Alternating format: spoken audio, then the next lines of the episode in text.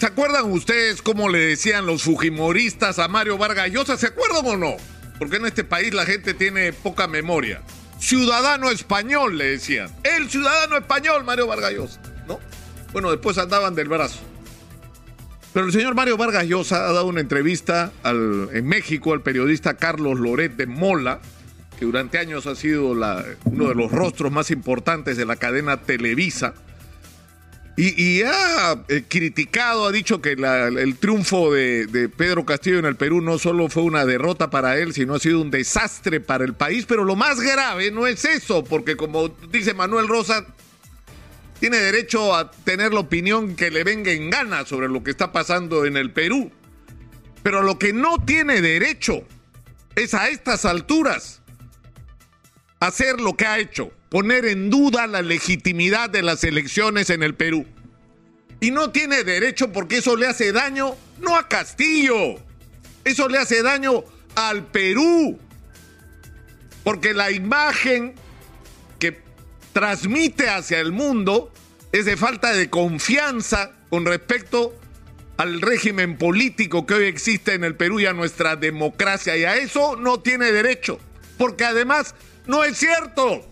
O sea, ya se olvidó que no ha habido uno solo de los 21 delegaciones de observadores internacionales que dijeron que estas elecciones eran legítimas.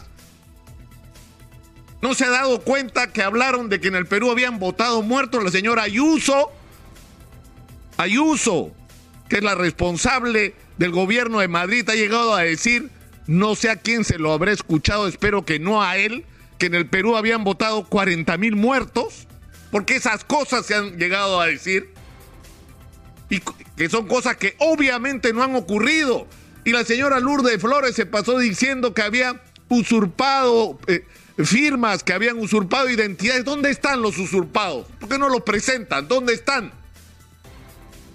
Y resulta que ahora, ahora en una circunstancia como la que estamos viviendo y donde se habló, por ejemplo, han reemplazado a los miembros de mesa por gente de la fila para hacer trampa y cambiar el resultado electoral.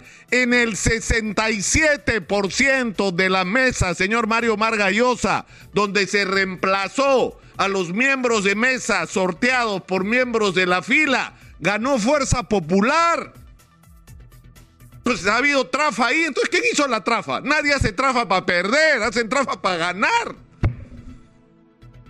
Se dijo que se había usado computadoras e impresoras en algunos centros de votación para llenar las actas no a mano, sino impresas.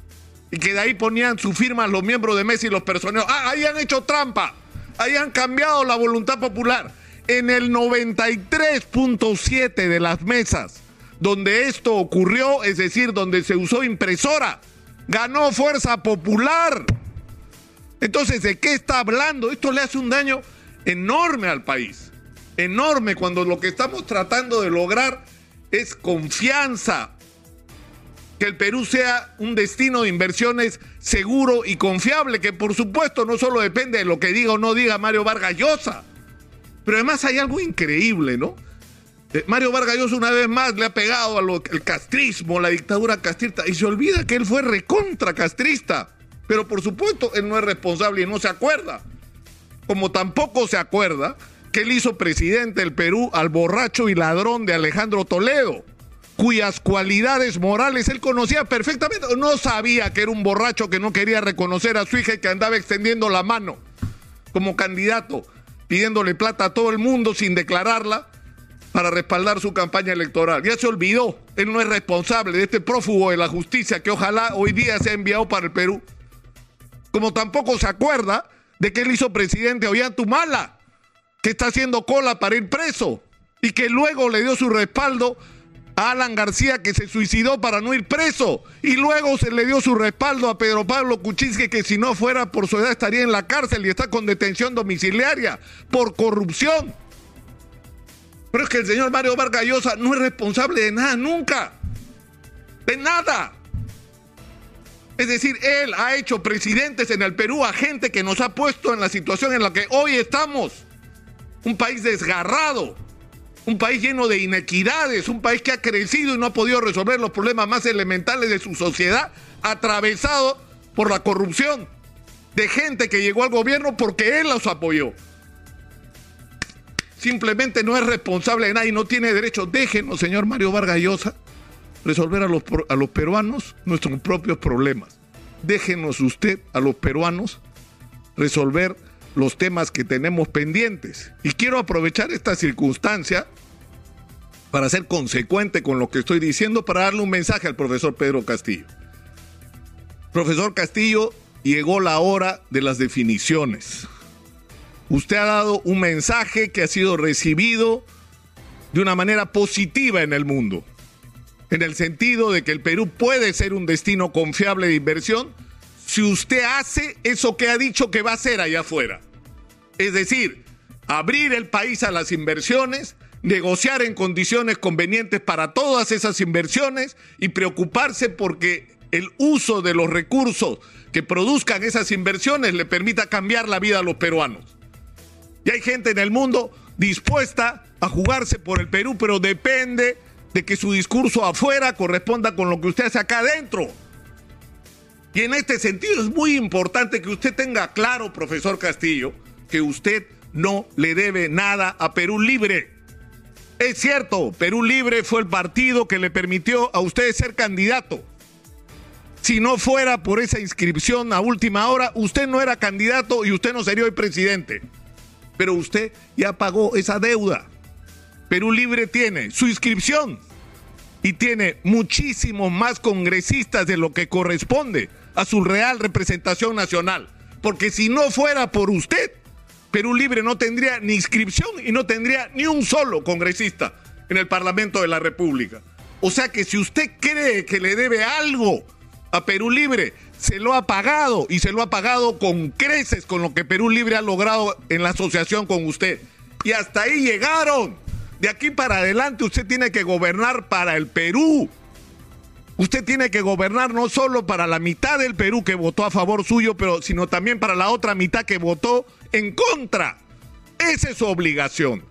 Y usted tiene que cumplir una agenda de cambios, que es la que todo el Perú espera que ocurra, pero cambios hechos con responsabilidad, para lo cual se necesita no solamente atraer la inversión, sino utilizar de una manera eficiente los recursos que estén en manos del Estado peruano. Y para eso hay que poner a la gente adecuada a conducir las más importantes instancias del aparato del Estado. No hay que poner a los amigos, no hay que poner a los que simpatizaron con usted en el momento que nadie creyó en usted no hay que poner a la gente que lo apoyó en la campaña, no señor. Hay que poner a la gente capaz. Y para eso hay que producir el primer cambio que tiene que suceder en el aparato del Estado peruano, que es la meritocracia, que la gente que ocupe cargos como por ejemplo la presidencia de Indecopi esté ahí porque se ganó ese lugar por sus méritos y no como pago de ningún favor. Este es el momento de las definiciones prescinda usted de los ministros que están sobrando y cambie de manera radical, no solamente en relación a lo que ha ocurrido en las últimas semanas, en relación a lo que ha ocurrido por décadas en el Perú, que es la manera de nombrar a los más importantes funcionarios públicos. Demuestre usted que realmente está comprometido con, el cambio. Yo creo que los peruanos estamos esperando que los días se convierten en semanas, las semanas en meses, no tenemos tiempo profesor Pedro Castillo, señor presidente de la República, la hora de producir los cambios ha llegado y es ahora. Y el país está esperando que ocurra.